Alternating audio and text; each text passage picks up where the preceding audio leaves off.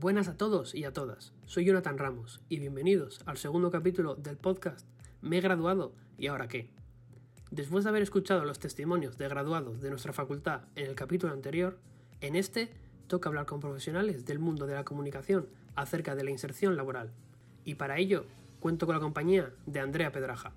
Buenos días, Jonathan. Nuestro primer protagonista es Eduardo Velasco, presentador en Telebilbao y Radio Nervión. Un hombre que lleva 30 años trabajando como periodista pero no estudió la carrera, estudió empresariales en la Universidad del Cano, lo que considera un gran hándicap. De los estudios que son fundamentales de tener una base, ¿no? O sea, venir a un puesto de trabajo con una base y con un estudio, con un grado universitario, yo creo que hoy en día es fundamental, hay mucha competencia y eso suma. Sus inicios fueron algo extraños, al no estudiar periodismo, pero aún así, una radio pirata consiguió engancharle. Bueno, pues empecé en una radio pirata, la Surtio Ratia, mis ratitos libres, empecé en una radio pirata, me enganchó de, de tal manera que, que, no pude dejarlo.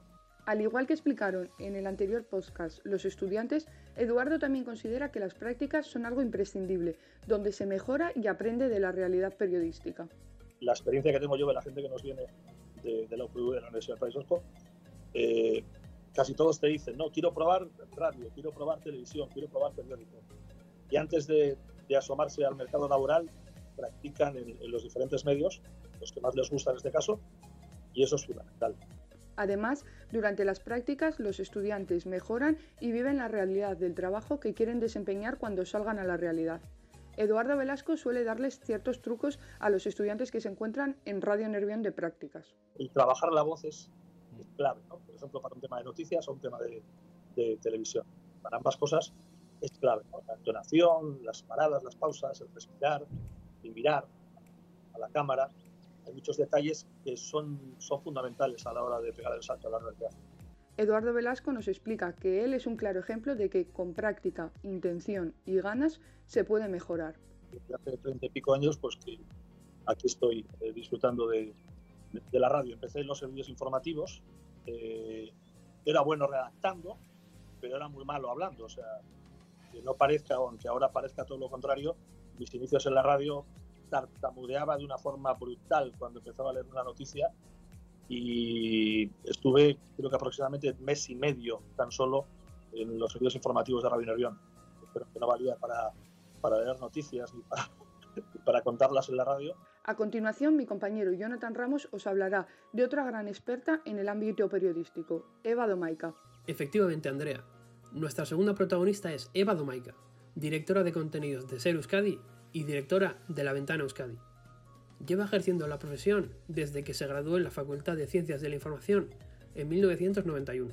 Para Eva, la universidad ofrece una base de conocimientos esenciales a los jóvenes, pero recalca que lo más importante es el trabajo. Pues que esto es un oficio y que en la universidad nadie te prepara para lo que es el día a día del oficio. Es decir, te pueden enseñar toda la teoría del mundo, pero el periodismo y sobre todo la radio se aprende a base de trabajar.